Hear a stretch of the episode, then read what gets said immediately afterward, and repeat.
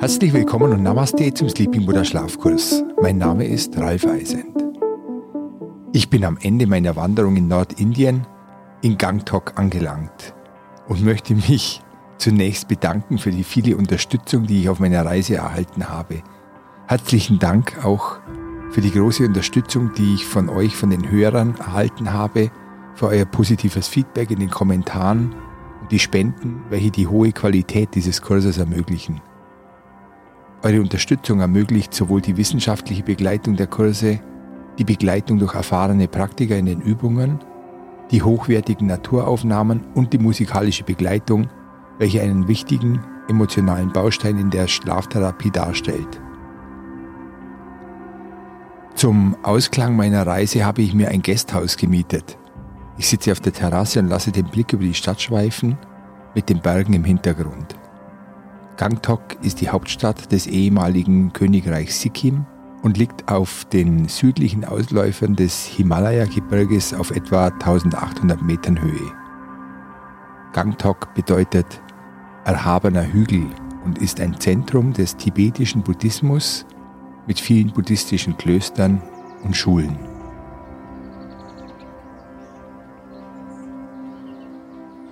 Die wissenschaftlichen Untersuchungen, welche ich mir vor meiner Reise angesehen habe, überwiegend aus Europa und USA, zeigen zwar klar den Zusammenhang zwischen Bewusstsein und Schlaf, können auch entsprechende Gehirnströme messen und nachweisen. Es gibt allerdings kaum bewährte Methoden, um Einfluss auf unser Bewusstsein zu nehmen. Ich habe mich deshalb zu dieser Wanderung durch Indien entschlossen, dass sich die Menschen hier bereits seit weit über 2500 Jahren mit den Bewusstseinszuständen beschäftigen und Techniken entwickelt haben, dieses Bewusstsein zu pflegen. Hier treffen verschiedene interessante Strömungen aufeinander.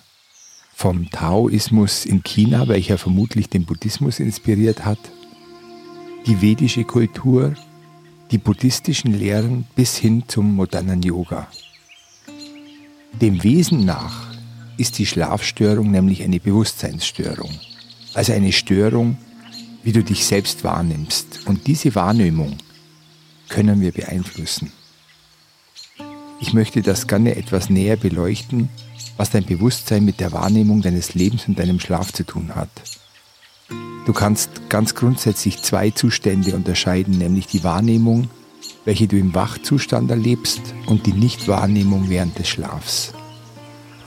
Was nimmst du denn überhaupt wahr? Du kannst unterscheiden zwischen zwei Typen der Wahrnehmung. Einerseits die Empfindungen deiner Sinne, für die du auch Organe hast, also sehen, hören, riechen, schmecken und fühlen. Der zweite Bereich umfasst die Wahrnehmung deiner Stimmungen, also Empfindungen, denen keine Organe zugeordnet sind. Dazu gehören Freude, Trauer, Angst oder Scham. Im Schlafzustand sind sowohl deine Empfindungen als auch die Wahrnehmung deiner Stimmungen eingeschränkt. Das heißt, du hörst nichts oder wenig, siehst nichts, riechst oder schmeckst und fühlst so gut wie nichts, wenn du schläfst. Ich denke, eines ist jedem klar. Wer Probleme wälzt oder aufgeregt ist, kann nicht richtig schlafen. Erschreckend finde ich aber Folgendes. Empfindungen und Stimmungen sind nicht nur die Ursache von schlechtem Schlaf, sondern auch die Folge. Nicht nur deine geistige Leistungsfähigkeit ist von gutem Schlaf abhängig, was ich in den Gesprächen der letzten Wochen erfahren habe, ist das Schlaf die wichtigste Voraussetzung für Selbstbewusstsein und dem allgemeinen Gefühl von Zufriedenheit und dem Gefühl von Glück oder Glücklichsein ist. Wir haben es also mit einem Teufelskreis zu tun, der nur sehr schwierig zu unterbrechen ist. Das geht vor allem nicht von alleine weg und nimmt erfahrungsgemäß im Alter zu. Nicht umsonst sagt man, wie ein Baby schlafen. Wenn man diesen Teufelskreis der Schlaflosigkeit unterbrechen möchte, muss man das aktiv angehen.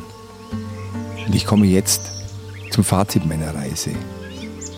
Es hat sich für mich bewahrheitet, dass es drei wichtige Stellschrauben für natürlichen Schlaf gibt. Licht, Bewegung und Ruhe. Ich komme zunächst zum Licht. Wir benötigen mehr natürliches Licht tagsüber und wenig künstliches Licht am Abend. Menschen haben sich über Jahrtausende an einem festen Hell-Dunkel-Rhythmus orientiert, der unser Schlafrhythmus bestimmt hat. Der zirkadiane Rhythmus wird stark vom natürlichen Licht beeinflusst, dem wir tagsüber ausgesetzt sind. Im Tagesverlauf werden unterschiedliche Hormone vom Körper ausgeschüttet und steuert damit die Verdauung, das Immunsystem, den Blutdruck, die Fettverbrennung, den Appetit und auch den Schlaf. Der Hypothalamus ist die Drüse, welche für die Steuerung der Hormone hauptsächlich verantwortlich ist. Licht signalisiert dem Hypothalamus und regt den Körper an, das optimale Niveau von Tageshormonen zu produzieren und die biologische Uhr zu regulieren. Zu wenig Lichteinstrahlung tagsüber und zu viel künstliches Licht am Abend beeinflussen den Schlaf negativ. Wenn wir mehr natürliches Licht tagsüber tanken, dann geben wir unserem Körper einen Impuls für den Tag-Nacht-Rhythmus. Zu viel blaues Licht am Abend hemmt die Melatoninproduktion und damit das Einschlafen. Der zweite Punkt ist ausreichend körperliche Bewegung. Bewegung tagsüber bringt den Körper in Schwung, fördert die Gesundheit des Hormonhaushalts und kurbelt den Stoffwechsel an. Einige Punkte sollten dabei beachtet werden. Wenn du an Stress leidest, solltest du dir eher Ruhe gönnen, als zusätzlich starke anstrengende Tätigkeiten durchzuführen. Zum Ausgleich sind dann ruhige und langsame Spaziergänge in einer natürlichen Umgebung, in Parks oder der Natur, besser geeignet als ein Workout im Fitnessstudio. Da du möglichst positiv auf deinen Tag-Nacht-Rhythmus einwirken möchtest, solltest du Sport und Bewegung eher tagsüber machen und nicht am Abend. Ausdauernde und flotte Spaziergänge von einer Stunde oder länger sollten zur täglichen Routine und Gewohnheit gemacht werden, da du dabei Licht und Bewegung tanken kannst. Der dritte Punkt ist Ruhe und Entspannung. Stress ist die Hauptursache für schlechten Schlaf und führt bei vielen Menschen dazu, dass sie entweder nicht einschlafen können oder nachts aufwachen, dass sie Sorgen und Probleme mit ins Bett nehmen und die Gedanken kreisen und nicht zur Ruhe kommen wollen. Auch körperliche Überanstrengung, vor allem Sport oder schwere Arbeiten am Abend, können zu Schlaflosigkeit führen. Der Körper ist von der Bewegung aufgeheizt und benötigt vier bis sechs Stunden Zeit, um die Körpertemperatur zu senken und damit die Schlafphase einzuläuten. Was kannst du zur aktiven Entspannung tun?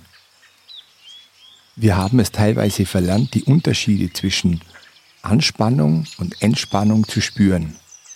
Dies ist darauf zurückzuführen, dass unsere Tätigkeiten tagsüber mit geringer körperlicher Intensität erfolgen und sich mit den Tätigkeiten zur Entspannung stark ähneln. Wer den ganzen Tag am Computer sitzt und dann abends vor dem Fernseher, befindet sich in einem dauerhaft leicht angespannten Zustand. Reduziere Stress, indem du tagsüber mehrfach innehältst die Zeit kurz anhältst und abends die Aktivitäten bewusst runterfährst. Wer unter psychisch bedingten Einschlafstörungen leidet und beim Einschlafen oder nachts Probleme wälzt, muss sich tagsüber mehr Zeit nehmen, die Erlebnisse zu verdauen. Welchen Nutzen haben kleine Pausen? Unser Alltag kostet uns viel Kraft. Wir investieren all unsere Energie, dass alles irgendwie funktioniert. In den Ruhepausen können wir uns wieder Zeit für uns nehmen, aufatmen, uns zurücklehnen und die Zügel ein wenig lockerer lassen. In diesen Augenblicken des Innehaltens bekommen wir unsere Erschöpfung aus den Anstrengungen deutlich zu spüren. Dieses Spüren der eigenen Erschöpfung ist bereits heilsam. da wir in diesen Momenten in uns hineinhorchen und uns selbst der Anspannung bewusst werden. Wir können diese Momente der Ruhe aber auch genießen. Das Bewusstmachen von positiven Momenten ist deshalb wichtig, damit negative Wahrnehmungen das Leben nicht bestimmen. Gib dir genügend Zeit, um deinen Gedanken bereits tagsüber freien Lauf zu lassen. Der Schlüssel ist, sich ein Umfeld und Tätigkeiten zu suchen, die eine tiefen Entspannung ermöglichen, oszillieren zwischen absichtsloser Versenkung und fokussierter Aufmerksamkeit. Zur Ruhe gehört auch digitale Achtsamkeit am Abend. Gegen 20 Uhr ist unser Cortisolspiegel, welcher uns tagsüber antreibt, auf dem niedrigsten Niveau angelangt. Die Melatoninausschüttung beginnt dann, die Nachtruhe einzuläuten, vorausgesetzt, wir befinden uns im Dunkeln. Künstliches Licht und das von Bildschirmen abgestrahlte blaue Licht verhindert die Melatoninausschüttung. Damit verhindern wir gesunden Schlaf, den wir benötigen, um am nächsten Tag wieder fit zu sein. Und spirituell? Was habe ich für mich mitgenommen in den letzten Wochen? Was hat mich besonders beeindruckt? Zunächst einmal die Herzensgüte, welche im Buddhismus die gesellschaftliche Basis bildet und die wichtigste Tugend darstellt. Im Hinduismus wird die Güte auch den Tieren entgegengebracht. Das wird besonders beim wichtigsten Nutztier des Menschen, dem Rind, deutlich. Die Verehrung von Kühen und die ausschließlich vegetarische Ernährung zeigen gesunde Grenzen der menschlichen Allmacht auf. Bewusster Verzicht ein weniger statt mehr ist Teil dieser Güte und öffnet uns den Weg für die Transformation. Ich habe in den letzten Wochen nur sehr einfach gegessen, nur wenig Reis, Gemüse und Früchte und nur einfach geschlafen auf einer dünnen Matte und fühle mich gestärkt wie nie. Die Möglichkeit einer Veränderung, die uns in der Rolle von Shiva gezeigt wird, macht Mut. Der Verzicht auf schlechte Gewohnheiten ist das Ende vom Alten und damit der Beginn des Neuen. Wichtig ist, mit welcher Leichtigkeit und Anmut wir die Dinge loslassen, die wir nicht erreichen, die uns nicht vergönnt sind. Lege deine unerfüllten Wünsche und Träume ab, wie einen alten abgetragenen Mantel, und trauere diesem nicht mehr nach. So machst du Platz für Inspiration und neue Ideen. Der zweite Bereich, der mich spirituell berührt hat, ist die Erkenntnis, dass wir nicht allein sind. Wir werden belebt von einer alles durchdringenden kosmischen Kraft, eines der ganzen Welt zugrunde liegenden, alldurchdringenden Prinzip. Es ist die ursprüngliche Wirkkraft, aus der alle Dinge, der Kosmos, das Leben und auch die Ordnung der Dinge entsteht. Wir sind Teil der Natur Sie durchdringt uns, fließt durch uns hindurch, wie das Wasser unseren Körper durchströmt, wie Licht, das wir mit den Augen und unserer ganzen Haut aufnehmen. Wir sind abhängig von der kosmischen Rotation der Erde, vom Mond, der um die Erde kreist und den Gezeiten, von den Kreisen, welche die Erde um die Sonne zieht und den Jahreszeiten. Beim Aufenthalt in der Natur tauschen wir Stoffe und Energien aus, Sauerstoff und Stickstoff sowie Elektronen und freie Radikale. Die Schöpfung und Natur nährt uns, heilt unsere Wunden sowohl körperlich als auch seelisch. Warum tut sie das? Weil wir ein Teil von ihr sind. Hiermit beende ich den Schlafkurs Indien. Ich hoffe, er bleibt mir treu und hört auch in die nächste Staffel rein. Diese steht unter dem Motto Nur Mut. Genieße jetzt deine Zeit.